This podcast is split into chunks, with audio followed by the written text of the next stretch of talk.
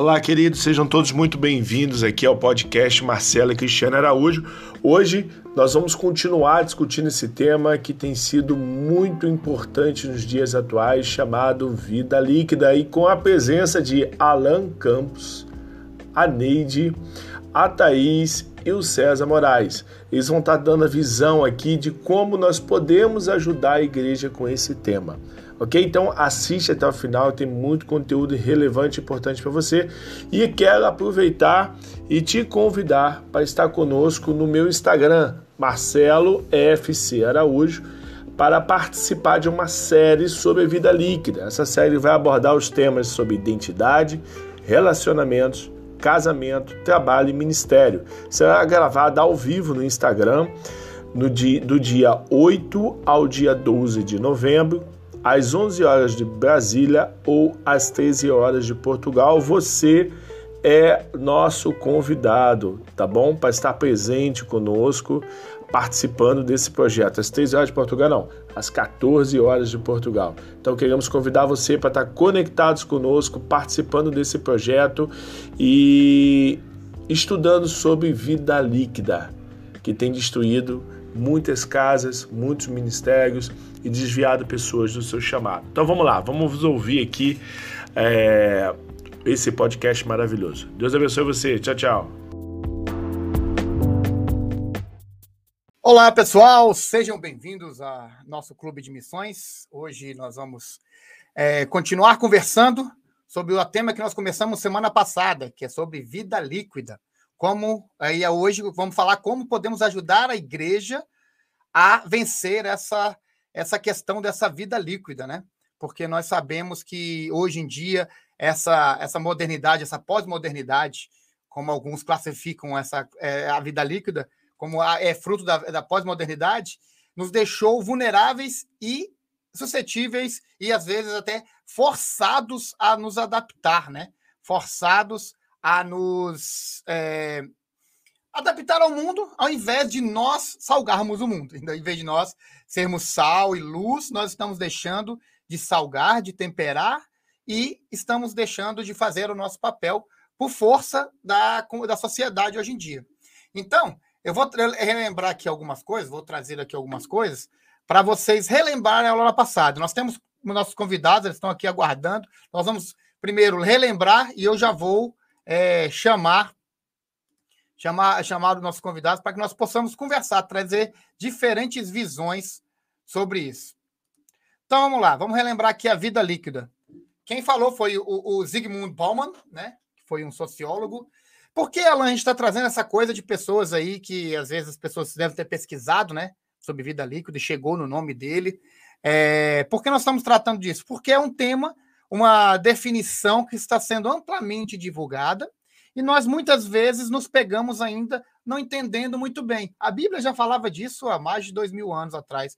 Vamos colocar aí que a gente pode falar até do início dos tempos, do Antigo Testamento já falava, mas que se trouxe a voga agora, com uma nova definição, e hoje com, com a divulgação, com a, a, o aumento né, dessa, essa coisa, dessa relação de coach, as pessoas estão deixando um pouco a igreja para procurar fora, esquecendo que nós temos boa parte desse ensinamento dentro. Então, tirando o Zygmunt Bauman, o interessante que ele traz aqui sobre a vida líquida é isso, né? Que é uma, é uma vida que não tem forma, não tem uma estrutura definida, não é palpável, é sem fronteiras, é rasa, é tudo muito rápido. Então, por isso esse nome líquido.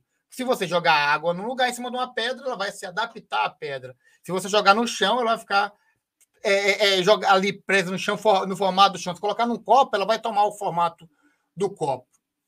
E a gente tem algumas coisas para entender o que é essa vida líquida, para assim nós podemos entrar no nosso assunto. Vida líquida é caracterizada pela sociedade de consumo. Antigamente, quando a vida era mais sólida, que tem esse termo mesmo sólido, por causa das relações e tudo, nós comprávamos as coisas para durar. Hoje em dia, elas têm prazo de validade. Tem até memes aí que falam sobre, exemplo, o saldo, o saldo Himalaia, que tem dois mil, não sei quantos mil anos lá, milhares de anos que eles falam, e o cara compra e o sal tem validade. Para que eu vou pôr validade num sal que tem milhares de anos? Coisa da, da, da vida líquida aí, né? Imediatismo, tudo é rápido e depressa, não paramos nem para pensar. A quantidade de informação que a gente vive hoje ela é muito grande. E isso deixa a gente raso. A gente vai pegando informação, informação, informação e a gente não estuda nada. Substituição do presencial pelo virtual. Às vezes nós estamos do lado um do outro. Para chamar a atenção, eu tenho que pegar meu celular e mandar um zap para minha esposa que está ali do lado. Isso a gente começa a se adaptar tanto que a gente esquece que a gente só precisa virar para o lado e falar. A gente acaba mandando um texto. Relacionamentos rasos e curto prazo com e com uma entrega total. Aquelas pessoas que se entregam às paixões fulminantes. Puxa, eu amo, amo. Ih, esqueci, isso não, é, isso não é amor, isso é paixão. O amor é construído. E cai. É uma vida que eu preciso, é, é, que eu preciso máscara. Mascarar a minha vida e para pertencer ao grupo de pessoas, aquela sociedade que a gente vai se adaptando. Não, aqui eu estou numa igreja mais conservadora, eu irei falar bonitinho e tal, certinho. Em outros lugares eu faço o que eu quero. Ah, vou para o boteco com meus amigos, eu tenho que falar palavrão. Eu preciso? Eu não preciso. Eu posso ser um cristão que estou na igreja, seguindo ali o que eu, o que eu acredito que Deus colocou no meu coração, e posso fazer como Deus, como Jesus fez, e lá junto das pessoas, sem precisar me, me adaptar a eles, né? Então, eu busco ser aceito, então preciso entrar nas redes sociais, mudar comportamento. Então, isso aqui é só para a gente lembrar o que é vida líquida. E hoje a gente vai estar, a gente vai falar sobre a igreja nessa vida líquida. Como nós podemos ajudar a igreja a fazer essa vida, a enfrentar essa vida líquida. E para isso, para a gente conversar hoje, eu vou chamar aqui nossos convidados. Vou chamar aqui a missionária Neide Amorim. Tudo bom, Neide? Tudo bem, a paz do Senhor. Boa noite, né, para todos. É um prazer estar aqui de volta com esse assunto tão maravilhoso, não é? Tão maravilhoso, tão rico, mas que é de grande importância e devemos ter cuidado em todas as áreas da nossa vida para a gente não ficar só escorregando e se amoldando a, ao jeito das pessoas, às tentações, às distrações que aparecem na nossa vida para nos tirar do foco. É, porque se a gente for muito líquido, a gente acaba descendo pelo ralo, né? É. Eu, quando eu estava estudando depois, a semana passada eu disse que a gente eu ainda não tinha discutido esse assunto com alguém, com essa Sim. temática vida líquida. Mas, no entanto, a gente vive pregando sobre isso quando a gente fala sobre fundamentação, a fé cristã, a praticidade dentro da Bíblia, é vida líquida, é, é consolidação, é para não irmos pela vida líquida. Aí eu lembrei de quando eu estava dando aula, que eu já dei aula de química tem muito tempo, e aí, para a gente falar a forma da água, a gente fez esse exemplo aí que o irmão começou falando. Começou falando, pega um litro de água e coloca dentro de uma vasilha redonda, é a forma dela, quadrada, joga no chão plano, no chão desnivelado, ela vai pegar a forma ao rio. O rio corre por onde é melhor para ele correr, né? É. E se a gente não tiver cuidado, nós cristãos, vamos aí sendo levados pelas correntezas desta vida, da modernidade. É, Vamos dar um oi aqui. Mari, Marineia Nunes. A paz, Marineia, seja bem-vinda. Giovana, NS, NSL, boa noite. Boa noite para você, boa tarde ainda para mim. E Leonardo Lorican, estamos na área. Leonardo é o, é o presidente da minha agência missionária, está aqui conosco. Vamos chamar aqui agora, é, vamos fazer o tomar lá da cá, né? Senão fica muito um lado só. Vamos chamar o Cezinha. É. Tudo bom, César? Graças é, Alan, tudo bem, graças a Deus. E você aí, tudo bem? Tranquilo. Prazer enorme estar com vocês novamente essa semana, para a gente estar falando sobre assunto tão pertinente, né? É, estamos aí, vamos, vamos bater um papo legal e conversar e ver o que a gente pode ensinar e aprender também com a nossa experiência e com a experiência de cada um. Amém. Legal. Então vamos aqui convidar a nossa última, a, a, a outra face do nosso amigo César, a nossa amiga Thaís. Graças a paz, Thaís. Tá mudo. Oi, gente, oi, irmãos. Boa noite, boa tarde. É uma alegria muito grande estar aqui conversando sobre esse tema, aprendendo e conversando mesmo, desenvolvendo e vendo o reflexo que esse tema tão atual tem dentro da igreja, né? É, com certeza. O Marcelo está aqui, o Marcelo está lá com a esposa, Marcelo, manda os parabéns aí. Sabe que você está tá em missão, ele já está aqui, ó, ele está escutando lá. Esse é um tema muito importante. Sim, Marcelo. Marcelo não pôde estar com a gente hoje, pessoal, que ele está lá com é, aniversário da legítima da grande esposa, da mulher que faz aquele homem forte. Ele está lá cuidando da, da família. Tá certo? E eu já vou pedir logo para começar, já deixa aí seu like, você que está acompanhando, deixa seu like, ativa o sininho e esteja conosco em outras em, outras lives e também aquele que deseja ir mais fundo, nós temos aí o Clube de Missões, qual você pode entrar e tem uma série de, de, de, de material, uma série de cursos, materiais, contatos missionários, a gente tem uma rede grande aí de trabalho com você, missionário. Então vamos lá, pessoal. A gente está falando de sociedade líquida. A Neide trouxe um pouquinho aí do que ela andou olhando, lembrou lá de trás das aulas de. Era, como é que era? Ciências, Química. né? É, come... Não, ciências, eu estava lá no primeiro grau ainda. Ciências. Água. Quais é. são os estados é, físicos da água? né? É. Imagine, imagine é. ainda se, colo... se eu falava, imagine ainda como é o fluido, né? As gases, se pegar a tampa da panela, na hora que estiver fervendo, olha a expansão da, da, é. do vapor. Imagine o cristão assim. É, se der pressão no cristão e o, o, o cristão simplesmente evaporar. né? Vamos lá, pessoal, vamos pensar um pouquinho. É, tem algumas questões aqui para a gente pensar. É, vocês, quando pensam em vida líquida e vida sólida, vida com parâmetros e vida mais superficial, é, como é que vocês encaram, como é que vocês veem isso dentro da igreja hoje?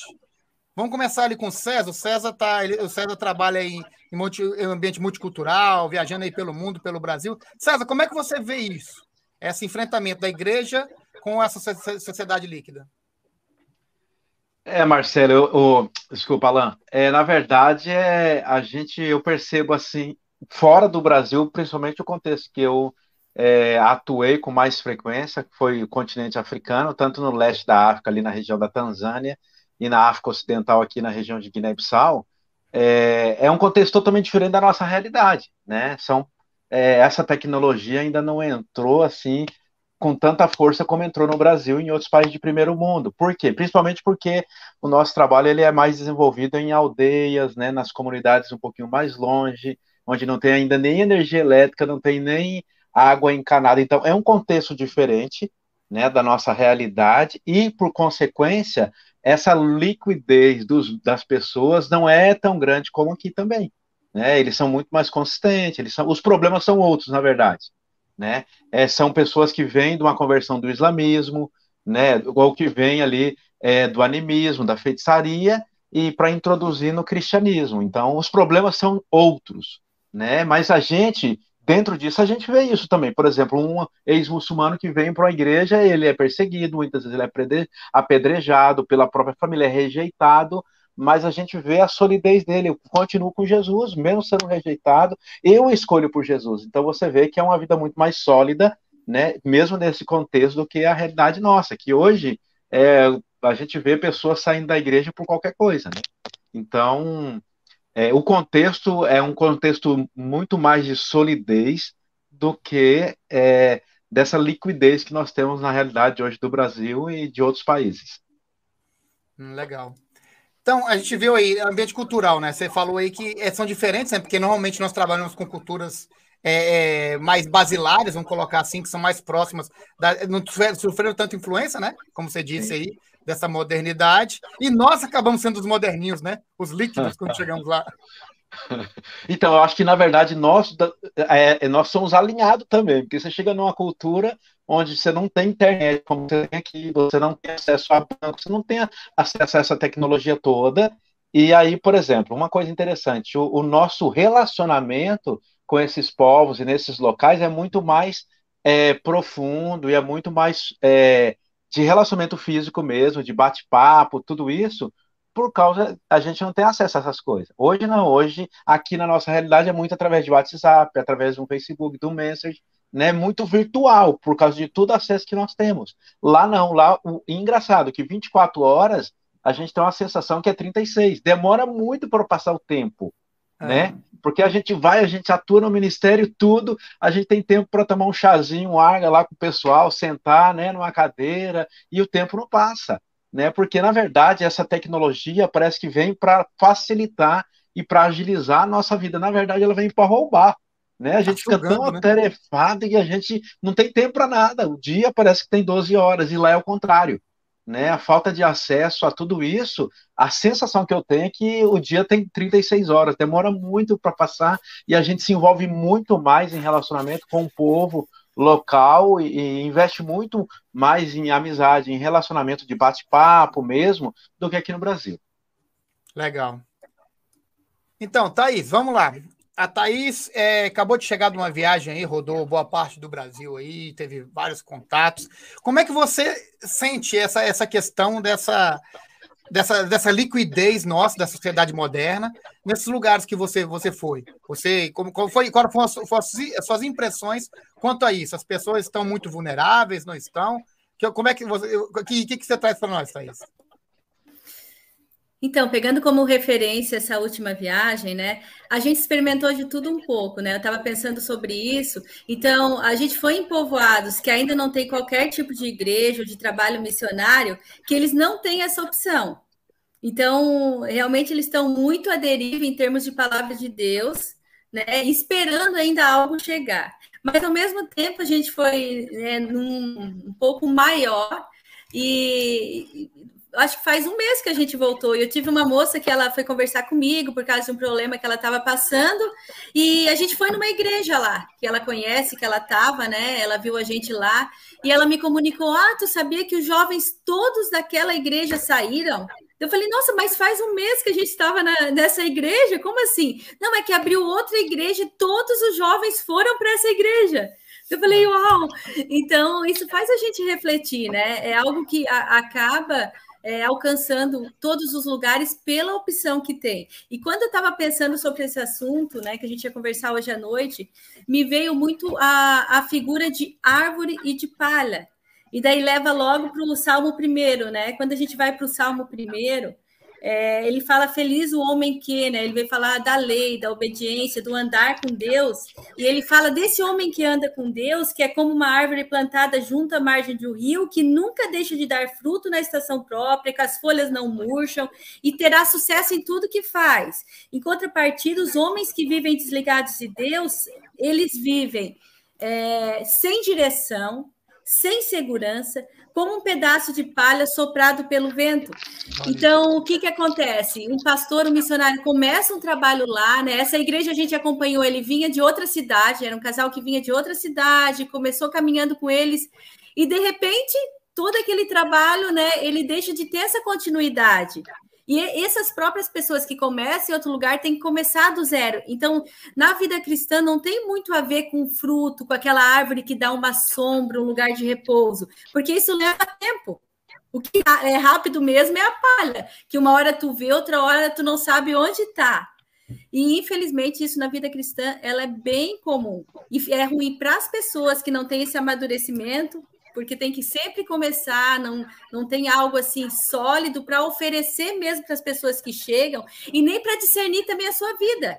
E quando vai vir, quando vão vir os problemas, não tem alguém para realmente procurar que conhece a história, um, um, um corpo, né, uma igreja para apoiar, porque ela está sempre começando de novo. Então, infelizmente, esse é o caminho que o próprio Salmo vem dizer que não é bom, né? Não tem a ver com essa vida com Cristo. É, Bem, bem interessante isso, que a gente, vai, a gente vai vendo o quanto a Bíblia já fala disso há tanto tempo, que as pessoas criam novos termos, termos da moda. Ah, li um livro, achei bonito esse termo e traz, e a Bíblia é atualíssima nisso. Aqui a gente está discutindo um pouquinho sobre biblicismo, inerrância, essas coisas. Aí tem gente que é contra, não, isso aqui não é um manual assim de vida. Eu falei, depende de que você encara. Eu tento buscar os princípios. E aí você pegou Salmos ali já, aí trazendo ali em cima a questão de princípios, né? Que a gente precisa ter para enfrentar.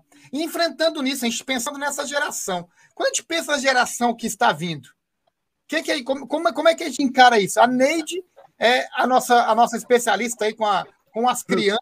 Neide, como é que você encara essa fluidez junto no mundo das crianças que você atende? Eu acho é, o lado infantil da criança. É o que mais tem. Porque a criança, ela ainda não tem ainda uma firmeza, ela ainda está aprendendo. E se as pessoas que estão andando com ela, com elas, não tiverem a solidez, coitada das crianças. E é lamentável a gente ver isso que acontece. É, nós fomos à viagem missionária aí e a gente chegou em alguns lugares que crianças elas não tinham acesso à tecnologia, às redes sociais. Então a gente via que essas crianças elas estavam mais aquém do, da tecnologia. Mas a gente chegava em alguns lugares que as crianças estavam ali presentes. Então, quando a gente falava de algo relacionado com a internet, com o YouTube e as redes sociais, então eles estavam ali presentes e eles sabiam de tudo e eles falavam. E a gente vê aí também o quanto que eles não têm solidez na palavra de Deus. E a gente não precisa ir para lugares que ainda não ouviram a palavra e que eles não têm firmeza. Nós vamos também para crianças que estão dentro da igreja, que os pais estão dentro da igreja e que levam essa criança para a igreja, o quanto que essas crianças são maleáveis, o quanto que essas crianças são fragilizadas na sua fé. A gente encontra muitas crianças que elas já têm assim uma firmeza, mas tem muitas crianças que elas estão sem firmeza, porque além delas não terem ainda a maturidade, elas não são acompanhadas. E aí a gente pergunta assim: eu estive pregando a semana passada e ontem em uma igreja, a temática foi sobre luz do mundo. E aí a gente falou sobre isso e era esse assunto. Você está vindo para a igreja, mas você está fazendo coisas que as pessoas que não têm Jesus, que estão vivendo nas trevas, estão fazendo também. E aí eu levei uma dinâmica para eles e eu disse assim, ó, ó a diferença da criança que vive a palavra de Deus, que tem firmeza da sua fé, convicção nesse mundo de trevas. Expliquei para elas o que é o mundo de trevas, porque pró está tudo claro, a luz está acesa e porque tem trevas. Expliquei para elas e depois na dinâmica a gente mostrou também ela sendo luz, fazendo a diferença nas trevas. Ontem nós falamos sobre, sobre o arrebatamento, a vinda de Cristo, como esperar a vinda de Cristo. O boneco queria levar tudo deste mundo para o céu. E a gente esteve explicando. E aí me faz lembrar, a Thaís trouxe os Salmos. E eu lembrei, quando eu estava meditando, sobre a casa construída na rocha e a casa construída na areia. A casa construída na rocha vem vem todas as tempestades e a casa permanece firme. Mas aqui é na, na areia, vem todas as influências e essa pessoa que constrói a sua fé na areia, ela vai se adequar a todas, ela vai absorver a todas. E o resultado, o, o final é trágico, é morte espiritual. Então, as crianças elas estão vulneráveis e todos que trabalham com as crianças precisam estar com o seu coração convicto na palavra de Deus, sabendo o que quer passar para a criança, para fortalecer essa criança em Cristo Jesus. Com certeza. Então, a gente conversou aqui, a gente está vendo cada, cada um trazendo a sua, a sua visão em alguma área, numa área específica, mas a gente vê que isso tudo se é entremeado, né? A é. gente começa a ver que tudo é junto. A gente viu lá, que nem a, a Thaís trouxe essa questão, você trouxe da água. Aí eu fiquei pensando aqui, pensando em água, ribeiro, é, rocha. Aí eu fiquei, veio, veio, veio a imagem de um rio. O mundo é o rio passando e nós estamos na beira ali. Se você, nós tivermos uma árvore só, então uma criança que tem a raiz é, pequena, se vier uma enxurrada, leva ela e ela vai embora. E se a gente tiver junto como igreja, a gente pode é, é, segurar, né? O pessoal não fala, ó, oh, tá desmoronando, tá, tá dando ali aquela erosão, planta árvore. Só que tem que plantar muita árvore para a gente estar tá junto. E a gente, como igreja, tem que estar tá junto. Porque Verdade. se cada hora uma, uma árvore desgarrar, ah, não quero ficar nesse barranco, não, vou para outro. Não quero ficar, não. Daqui a pouco o barranco vai e leva tudo. E acaba levando, levando ali tudo. Então, a gente tem que prestar muita atenção nessa, nos papéis de cada um na igreja. Cada um trouxe Sim. um aqui é, as igrejas fora, a igreja no Brasil, as crianças. Mas aí eu trago, eu trago mais uma. Nós sabemos que é, nós temos, claro, na, na, na, Bíblia, que uns foram chamados para é, é, apóstolos, outros para profetas, outros para professores, cada um para a sua missão. E aqui nós falamos muito em questão do missionário, né? Nós temos o chamado missionário. É, dentro da igreja, nós sabemos que nós somos um corpo, cada um com a sua função. Mas essa superficialidade está começando a minar a gente de dentro. Eu, peço para vocês aí, pensem um pouquinho. Como a gente, como igreja, nós podemos é, enfrentar isso? Como nós podemos solidificar isso? Porque é muito simples. No Brasil é mais simples que aqui no Norte. É difícil aqui no Norte você ver pessoas que mudam de denomina denominação. No Brasil é simples. Ah, eu não me adaptei aqui, eu vou para outro. Aqui tem pessoas que desistem de Deus, simplesmente por não, não, não se adequar à igreja. A gente tem isso no Brasil, essa facilidade. E essa facilidade pode ser boa, como pode ser ruim. Eu tenho um chamado. Eu tenho, ele é claro, claro para mim. Mas os outros? Como é que a gente, como é que isso influencia é, esse chamado dentro da igreja? Como é que vocês veem é, essa vida líquida? Como é que ela, ela tem influenciado dentro da igreja si, dentro desse do, do, do chamados? Cezinha, você ir viajando, tendo contato com igrejas aí pelo mundo, você vê é, muita influência nisso? Como é que você vê essa, essa sociedade líquida que a gente está importando para o nosso, nosso meio? É, com certeza, né, Alain? Isso reflete em todos os aspectos da igreja, em todos os ministérios, e não é diferente com o missionário, com aquele que tem um chamado missionário, né? Então, se eu, assim, eu lembro da minha história, de como eu comecei, de como foi as minhas primeiras viagens, né? Com muita dificuldade, mas eu, eu vejo, assim, que o ponto principal de que me deu solidez e que me dá solidez realmente é a prática da palavra, é a importância de você ouvir a voz de Deus e obedecer, né? E a gente vai ver que a Bíblia, a, a, ó, nós somos no século 21, ela foi escrita aí, né? Quantos mil anos atrás e ela é tão atual com, com temas tão atuais como hoje, né? A gente vê Jesus falando aí é, dessa casa, né? Que ele faz a parábola da casa construída sobre a rocha sobre a areia. A gente vê Tiago falando, sejam praticantes da palavra, ali em Tiago 1, né? No versículo 19, versículo 22, sejam praticantes da palavra. Porque aquele que não pratica é como um homem que olhou para o espelho e esqueceu a sua imagem. Então ele vem falando sobre a prática da palavra, que nós não podemos ser somente ouvintes. Então, é, uma, eu acho que nós estamos deixando muito da prática da palavra. Quando você deixa de pôr em prática, de vivenciar os princípios, os valores bíblicos, você automaticamente vai perdendo a sua força e vai se tornando mais líquido. Você não se envolve, não se compromete, não está disposto a pagar o preço, porque para fazer missões, para ser missionário, você tem um preço para ser pago. Né? Tem renúncias para ser pago. Não que o cristão também não tenha, né? Mas dependendo do seu chamado missionário para onde for, é muito um nível muito mais que requer muito mais renúncia, né? É, você vai para a África, é uma renúncia muito grande, né? Que você tem que fazer. Você vai para trabalhar no Nordeste, trabalhar com indígenas, com ribeirinhos, a renúncia é muito grande por causa do contexto ao qual você vai ser inserido. Você sai de um contexto que você tem tudo e você vai para um contexto que você não tem nada.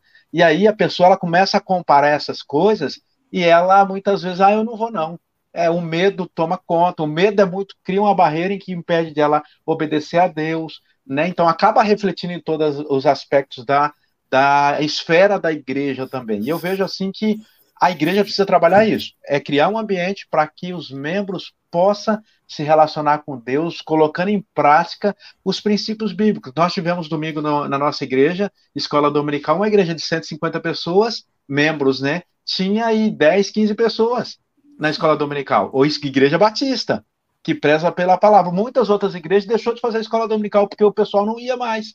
Então hoje nós temos o quê? Pessoas é, que não querem ser igreja, eles querem ir na igreja só, né? Como uma distração. É, mas ele não quer ser igreja, ele não quer ser corpo de Cristo, porque ser corpo exige, exige muito, dói, entende? Então eu vejo um pouquinho desse contexto aí, dessa realidade, e o que precisa ser trabalhado é isso né? A gente precisa investir nisso. E esse é o desafio que nós temos, né? Numa é. sociedade líquida, você querer trabalhar o sólido, você trazer eles para o sólido, que, que a palavra já está nos instruindo. A, o texto que a Thaís falou, né? E é isso aí, a palavra nos leva, é para a própria palavra, a, a palavra nos dá a resposta, né? Tão atualizada é, e foi escrita há tantos mil anos atrás, né? É. Neide, Vamos lá agora, vamos colocar a Neide sobre os holofotes. Sobre os holofotes. Essa questão aí, eu, eu lembro sempre, a gente, a gente vê que um dos ministérios mais é, difíceis de você ter um obreiro trabalhando é o Ministério Infantil durante muito tempo. Tem pessoas ali que chegam rapidinho, ah, não, não consigo, tchau, e sai correndo. E, e às vezes a gente deixa ali sem assistir. Como é que você acha que a gente pode fazer para é, ajudar esse pessoal a ficar mais sólido num chamado como esse, que é muito importante. Eu acho que é primordial a questão de educar a geração que está vindo. Como é que você acha que a gente, o que a gente pode fazer para ajudar as pessoas a se solidificarem mais ali nesse trabalho tão importante com as crianças? Se nós fizermos um trabalho sólido, nós teremos uma sociedade diferente, uma igreja diferente é, daqui a 5, 10 anos. O que é, que é necessário fazer? É necessário nós fazermos, então, cursos de formação com a equipe que trabalha com as crianças. É necessário quem está à frente de qualquer uma igreja, alguém que tenha compromisso com a palavra de Deus, que viva a palavra de Deus, que tenha firmeza da sua fé, convicção do seu chamado e convicção porque serve a Cristo, um verdadeiro membro do corpo de Cristo, para que ele possa ensinar, formar os outros a solidificar a fé das crianças. Então, a minha sugestão é que haja treinamento de com as pessoas que trabalham com as crianças e também com os pais. Porque mesmo que a gente trabalhe só com as crianças, por exemplo, eu tenho, eu tenho equipe que eu já formo, eu já trabalho. Mas, quando a gente traz a criança, que nós estamos trabalhando no culto infantil, falando com ela, ela traz o retrato de casa. E ela fala quanto que em casa escapa pelos dedos, essa fluidez. É a minha mãe que faz isso, é o meu pai que faz isso, pró. Então, é necessário nós também trabalharmos com os pais, porque assim, os pais estão na igreja ouvindo o pastor, a mensagem do pastor, a mensagem para ele ficar firme na fé. Só que parece que tem uma chave que não abre, que ele precisa ver isso e aplicar na vida do filho. Alguns. É, a grande maioria, mas tem pais, a gente está aqui não está generalizando. Tem pais que têm essa consciência. Mas tem pais que eles ficam assim. Eu estou aprendendo meu filho aprende depois. Exemplo é, eu compro a Bíblia para mim, mas para o meu filho eu não compro. Eu compro a lição da escola dominical para mim, mas para o meu filho eu não compro. Ah, em todos os eventos que tem na igreja de mulheres ou de homem, eu quero participar. No da criança, às vezes eu não coloco para a criança participar. Então, é necessário para ver uma solidez na igreja e a gente firmar essas crianças em Cristo é tratando os educadores, corpo, alma e espírito, e os pais também. Ontem mesmo, um, a gente já faz esse trabalho. De pouco a gente está conseguindo fazer nas igrejas que nos dão oportunidade.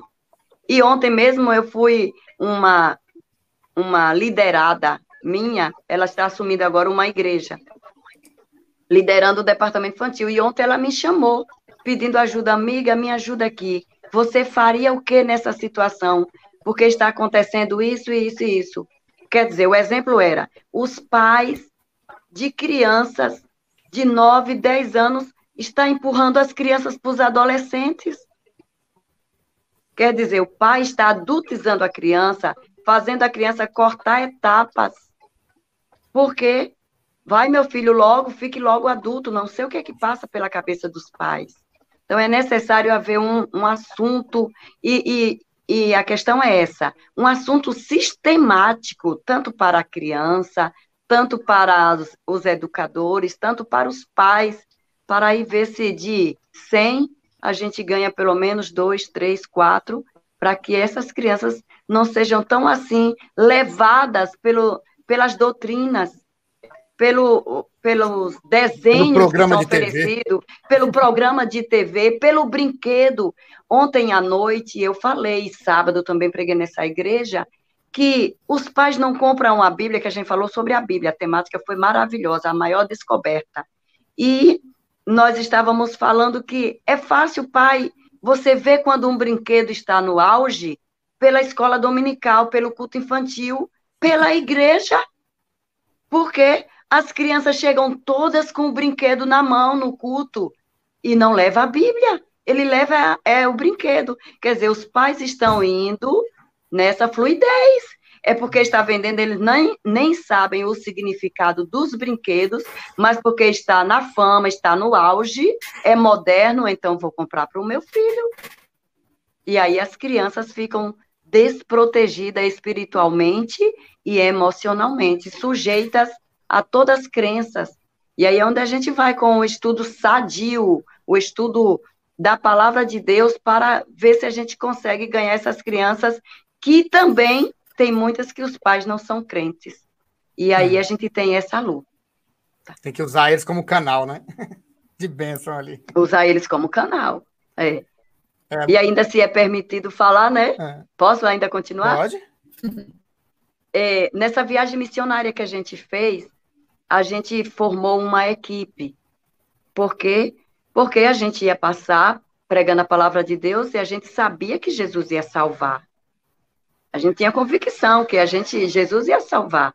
Então a gente já já organizou uma equipe e essa equipe já está lá, a gente já fez dois projetos. O projeto da Bíblia na minha casa, que a criança leva a Bíblia para sua casa, aquela que não tem Bíblia, e passa oito dias com a Bíblia na sua casa, ah, e a gente fala o texto que eles vão ler. A gente levou também livros, a gente ganhou livros, e a gente levou livros também para eles estarem lendo aquele livro e volta com oito dias. E aí socializa o que eles leram no livro, socializa o que leu na Bíblia, sorteia outra criança para levar. E a gente também deu o nosso livro. Evangelizar também é coisa de criança para elas também estarem é, aplicando todo o modelo do culto, como elas fazerem o culto, e aí a gente está dando essa assistência. Hoje mesmo foi o dia que eu tinha colocado no grupo, mas não viram.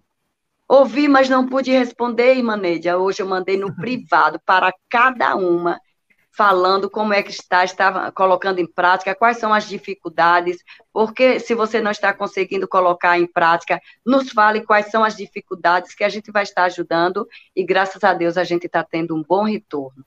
Benção é isso demais. necessário. Mentoria, né? Aquele negócio, vamos Mentoria. ombro a ombro, vamos ajudando é. aqui. Quando a gente não sabe, a gente busca mais um terceiro para ajudar a gente. Isso, isso é importante, é o que a gente está fazendo aqui no, no Clube de Missões, onde a gente tenta trazer isso. Você está somando com essa expertise sua do, com as crianças, e isso a gente vai compartilhar, ajudar você nisso, a gente se ajudar, porque a gente precisa disso para vencer, né? Amém. E a gente vai. É bem-vinda ajuda. A Thaís, a Thaís trouxe uma coisa bem interessante, que foi a questão dos jovens de uma igreja indo para outra. Líquido, né? Foi como uma enxurrada. Vieram todos e correram todos, foram, foram para outra, outra igreja. É, Thaís, como é que você. Qual, quais, qual é a sua avaliação é, perante esse cenário? Eu já participei, já passei disso, de algumas vezes vim vários jovens, depois irem os jovens e, e tudo. Qual a sua avaliação disso que você viu? Como é que a gente pode trabalhar isso? Então, eu estava pensando como corpo de Cristo e como também está uma igreja também no campo missionário, é, o texto que tu falou de 1 Coríntios 12, que vai falar dos dons, né, vai falar de dons de cura e de tudo mais no corpo, um pouco antes, no 26, ele fala assim: se um membro sofrer, todos os outros sofrem com ele. E se um membro for honrado, todos os outros ficam satisfeitos.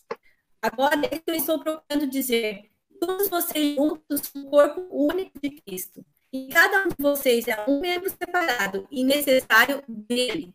Então, o que eu vejo é que cada um pensa em si, e se é dado o que aquilo traz de benefício, né? A gente vai prestar culto a Deus, a gente pensa se o culto foi do nosso tipo, o louvor foi do nosso agrado, né? A gente não, não se importa, né? Com o outro, não, não, não considera os outros, e considera só ser agradado mesmo, é uma consequência do nosso mundo moderno, né? Só que com perdeu o propósito de também semear de forma como a gente aprendeu, dentro de missão mesmo. É, a gente não vai para o campo sozinho e vai lá pregar, a gente Né? A igreja local, ela vai com a gente, né? Então, tem três formas. Ou a gente é um missionário que está levando a palavra, ou a gente é um campo missionário para receber a palavra, ou a gente está enviando através de oração, de oferta, né? Como igreja local. Então, a gente, como missionário, também tem essa responsabilidade de propagar, de envolver a igreja local e todos ali o que a gente está fazendo, né? E a igreja local em si também deve pregar, desde as crianças, como a gente está falando, né? Aí, a, a caminhada cristã. Então, um dia a gente recebe, um dia a gente é uma criança que está ouvindo essas histórias, um dia é um pai que está levando a criança, e outro dia a gente cresce e também amadurece a ponto de ser a vida de outras pessoas que chegam na igreja como visitante. Então, ter essa continuidade e, e, olhar para o próximo, e não olhar só para a gente mesmo. Né? O que torna a gente líquido é o egoísmo, é o de ser agradado, né? E não honrar o outro e se preocupar com o que está acontecendo na vida do outro.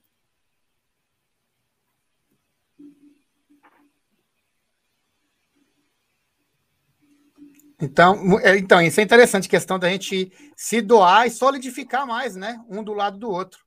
Para a gente poder, assim, poder se ajudar e crescer.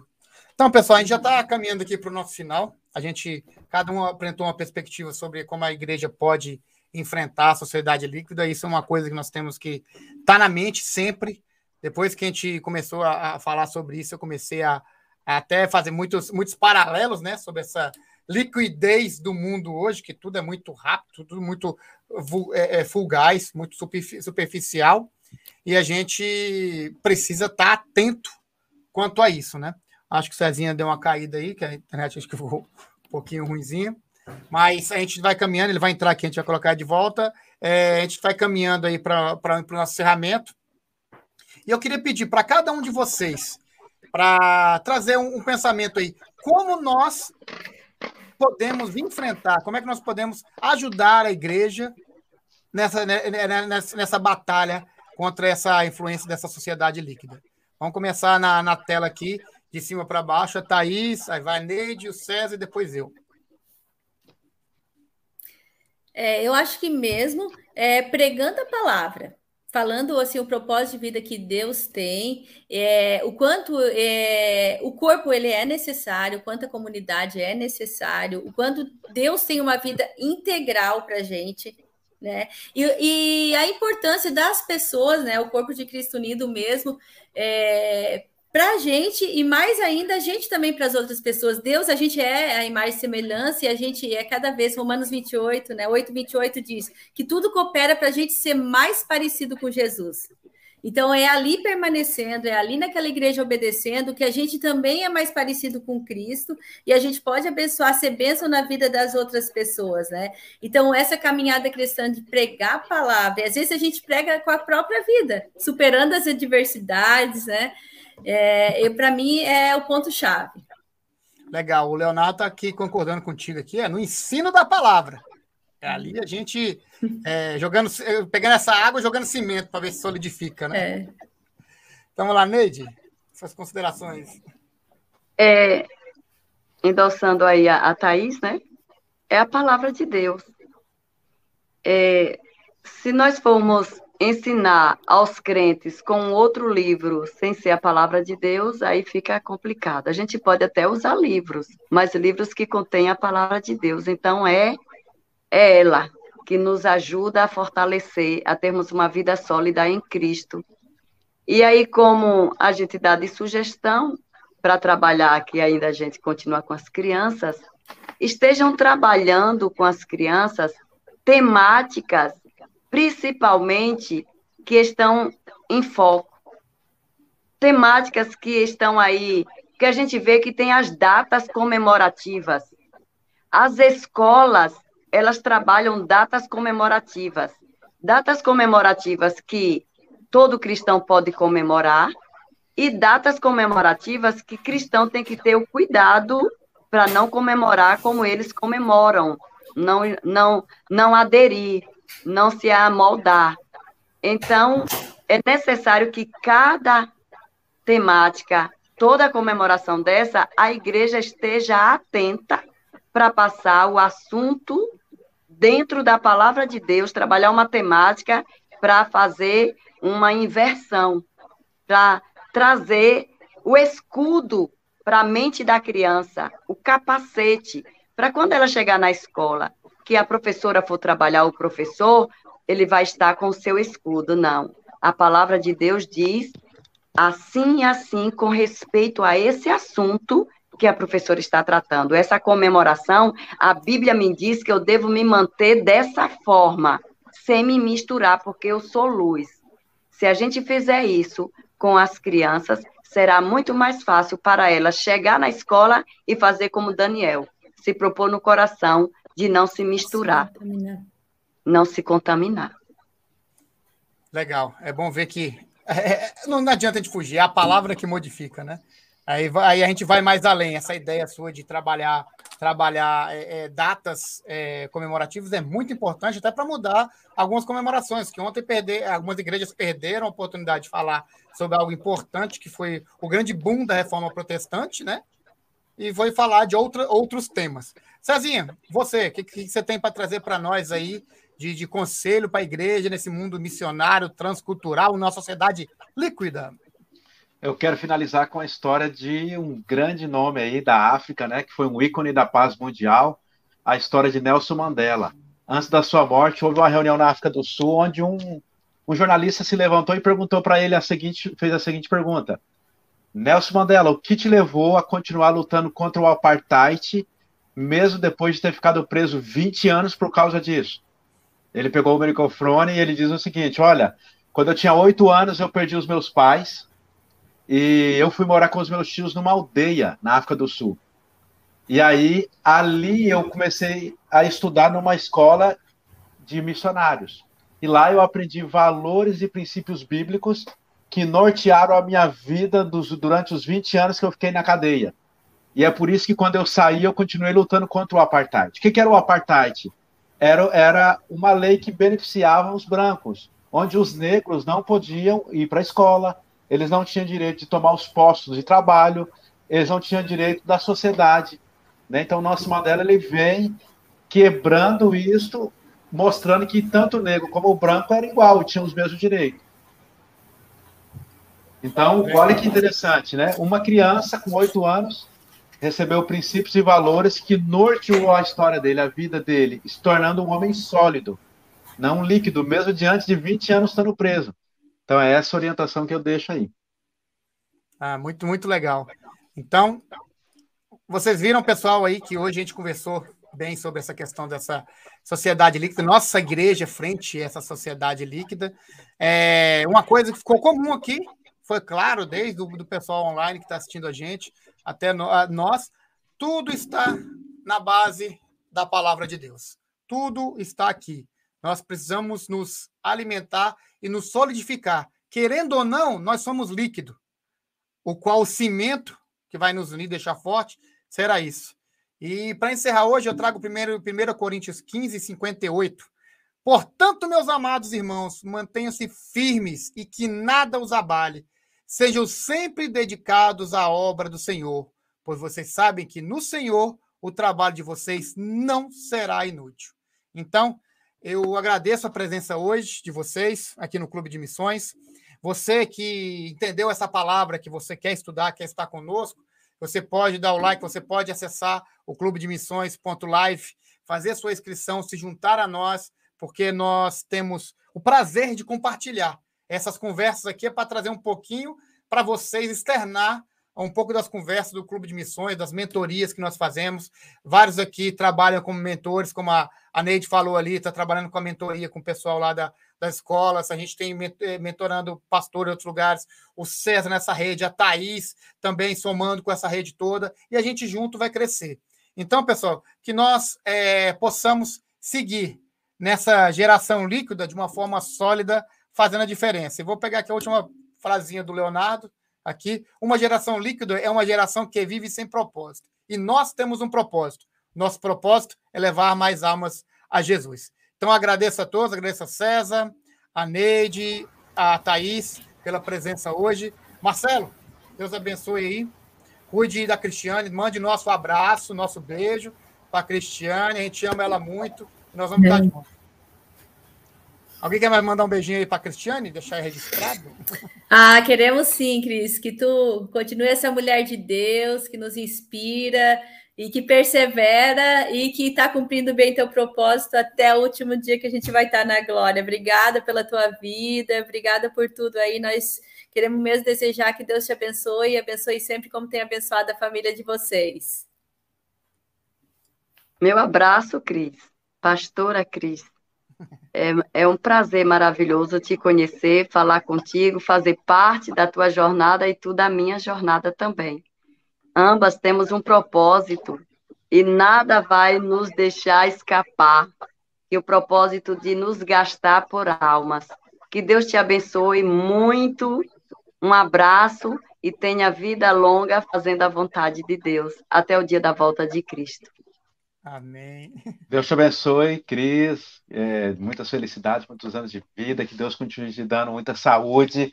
E nós somos privilegiados de ter você na nossa equipe. Você é uma benção, uma pastora que tem nos, é, junto com o Marcelo, né, tem realmente nos conduzido aí como equipe é, para uns caminhos muito bons em Deus. E nós agradecemos ter você na nossa equipe. Deus continue te abençoando. Meus parabéns. Então, obrigadão, Cris. Deus abençoe. Feliz aniversário. E ficamos por aqui. Hoje foi a nossa aula sobre é, vida líquida, como nós podemos, como igreja, enfrentar isso. E esse foi o Clube de Missões. Até mais. Até.